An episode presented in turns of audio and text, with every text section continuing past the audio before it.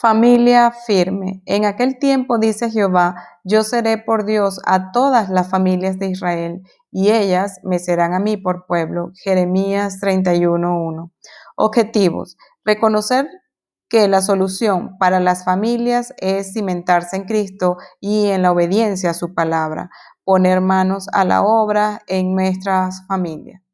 Se ha dicho que la familia puede sobrevivir sin la nación, pero la nación no puede sobrevivir sin la familia. Dios fundó el núcleo social por excelencia, uniendo a un hombre con una mujer en matrimonio. A partir de ello, se conforma la familia, nacen los hijos y luego los nietos. Este es el orden divino. Sin embargo, hoy día la familia conforme a Dios está siendo atacada y en casos desintegrada.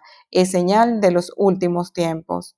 No permitas que eso pase contigo. Segunda de Timoteo 3 del 1 al 5. Timoteo, es bueno que sepas que en los últimos días habrá tiempos muy difíciles, pues la gente solo tendrá amor por sí misma y por su dinero. Serán fanfarrones y orgullosos, se burlarán de Dios, serán desobedientes a sus padres y malagradecidos.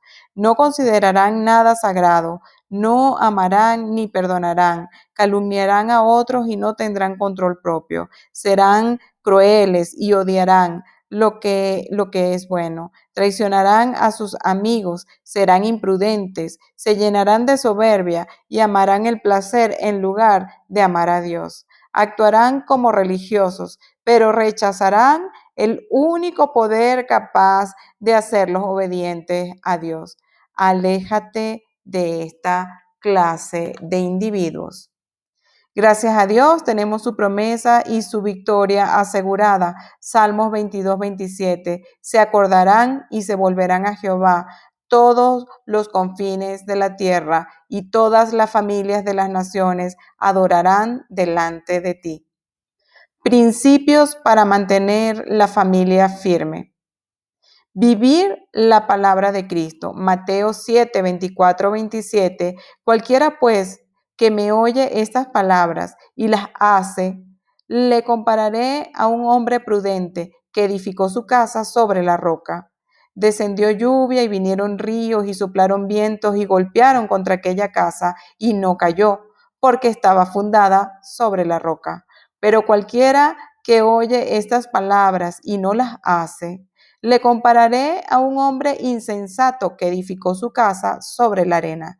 Y descendió lluvia y vinieron ríos y soplaron vientos y dieron con ímpetu contra aquella casa y cayó y fue grande su ruina.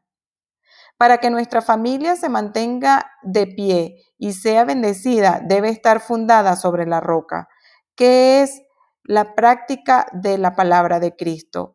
En el pasaje anterior se habla de tres tipos de ataque externo, lluvias, ríos, vientos. Si la familia está edificada en la obediencia a Cristo, no habrá desastre. También se muestran dos tipos de casa, una sobre la arena y la otra sobre la, roca. Y dos tipos de hombre, uno insensato y otro prudente. ¿Qué tipo de persona eres? ¿Insensato o prudente? ¿Qué tipo de casas quieres ser? Inestable, que al primer ataque temble, y caiga. O estable, que no importando lo que venga, permanezca en pies y sea refugio para todos. Cuando la obediencia a Jesús y a su palabra es lo modular en nuestra familia, tenemos la promesa de que nuestra descendencia será poderosa. Salmo 112, 2, 3. Su descendencia será poderosa en la tierra.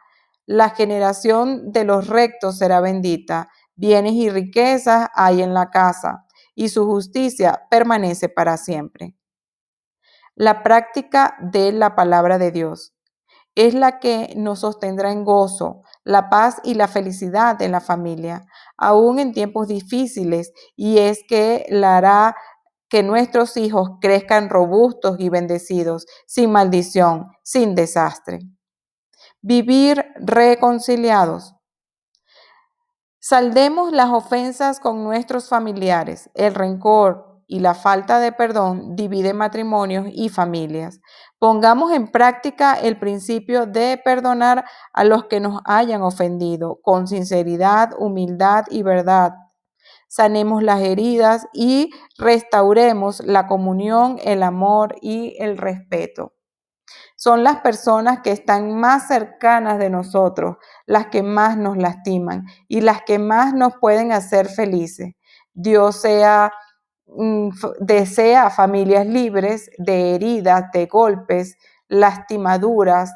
El camino inicial es perdonar y volverse a amar como estilo de vida. Marcos 11, del 25 al 26, y cuando estén orando, perdonen si tienen algo en contra de alguno, para que también su Padre, que está en los cielos, les perdone a ustedes sus ofensas.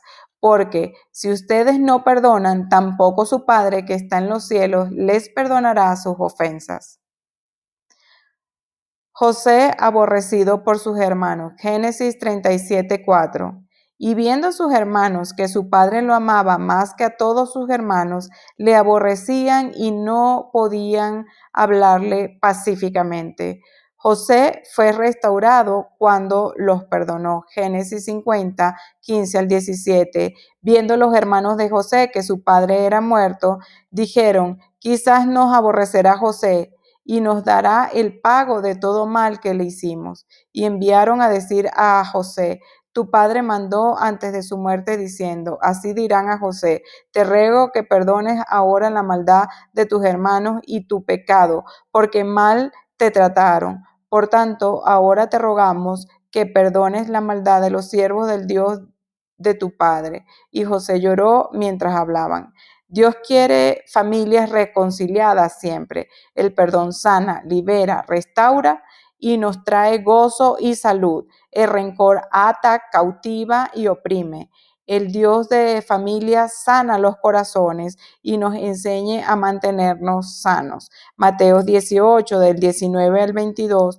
Otra vez les digo que si dos de ustedes se pusieren de acuerdo en la tierra acerca de cualquier cosa que pidieren, les será hecho por mi Padre que está en los cielos porque donde están dos o tres congregados en mi nombre, allí estoy en medio de ellos. Entonces se acercó Pedro y les dijo, Señor, ¿cuántas veces perdonaré a mi hermano que peque contra mí? ¿Hasta siete? Jesús le dijo, no te digo hasta siete, sino hasta setenta veces siete. Pelear por nuestra familia. Es tiempo de pelear por nuestros seres amados. No permitamos que el enemigo destruya nuestra casa. Nehemías 4:14. Después miré y me levanté y dije a los nobles, a los oficiales y al resto del pueblo, no teman delante de ellos, acuérdense del Señor, grande y temible, y peleen por sus hermanos, por sus hijos y por sus hijas, por sus mujeres y por sus casas. La forma de hacerlo es con el amor y el poder de Dios, con intercesión y acción. Un ejemplo es la vida de David, despojándonos de su familia y sus bienes. Samuel, primera de Samuel 30, 1, 2, 4. Cuando David y sus hombres vieron a Siglat al tercer día, los de Amelet habían invadido el Negev y a, y a Siglat y habían asolado Siglat y le habían prendido fuego y habían llevado cautiva a las mujeres y a todos los que estaban allí, desde el menor hasta el mayor, pero a nadie había dado muerte, sino se los habían llevado al seguir su camino. David buscó a Dios, se, se, fortaleció en él. Primera de Samuel 34, 6, 8. Entonces David y la gente que con él estaban alzaron su voz y lloraron hasta que le faltaban las fuerzas para llorar. David se angustió mucho porque el pueblo hablaba de apedrearlo, pues todo el pueblo estaba en amargura de alma, cada uno por sus hijos y por sus hijas. Mas David se fortaleció en Jehová su Dios. Y David consultó a Jehová diciendo, ¿perseguiré a estos moradores? ¿Los podré alcanzar? Y él le dijo, síguelos, porque ciertamente los alcanzarás y de cierto librarás a los cautivos. Obedeció a Dios y recuperó todo. Primera de Samuel 30, 19 y no les faltó cosa alguna, chica ni grande, así de hijos como de hijas, del robo y de todas las cosas que les habían tomado. Todo lo recuperó David. Recupera el gozo, la paz, el amor de tu familia. Determínate a pelear por ellos en el amor del Padre y de la gracia de Jesús. Aplicación. Dios ama a las familias. Tienes en tus manos los secretos de los pensamientos de Dios para tu familia. Ponlos en acción y vive junto a ellos una vida de bendición en el orden divino. Colosenses 3, 18 al 21. Casada, estén sujetas a sus maridos como conviene en el Señor. Maridos, amen a sus mujeres y no sean ásperos con ellas. Hijos, obedezcan a sus padres en todo, porque esto agrada al Señor. Padres, no exasperen a sus hijos para que no se desalienten. Efesios 6, 1 al 4. Hijos, obedezcan en el Señor a sus padres, porque esto es justo. Honra a tu padre y a tu madre, que es el primer mandamiento con promesa, para que te vaya bien y seas de larga vida sobre la tierra. Y ustedes, padres, no provoquen a ir a sus hijos, sino que críenlo en la disciplina y en la amonestación del Señor. Le pedimos al Dios Todopoderoso que sea guiándonos y afirmando esta palabra en nuestros corazones, las podamos meditar de día y de noche en nuestra mente y ponerla de, por obra en nuestro diario vivir. Que Dios Todopoderoso sea con nosotros cuidando, honrando, obedeciendo y respetando su palabra y cuidando también a nuestras familias. En el nombre poderoso de Jesús, deseo que todas las familias de la tierra sean fructíferas en el Señor, sean obedientes a su palabra, que no se aparten de ella ni a un lado ni a otro, para que sean prosperados y para que tengan buena salud siempre. Lo deseo en el nombre de Jesús para todos. Amén.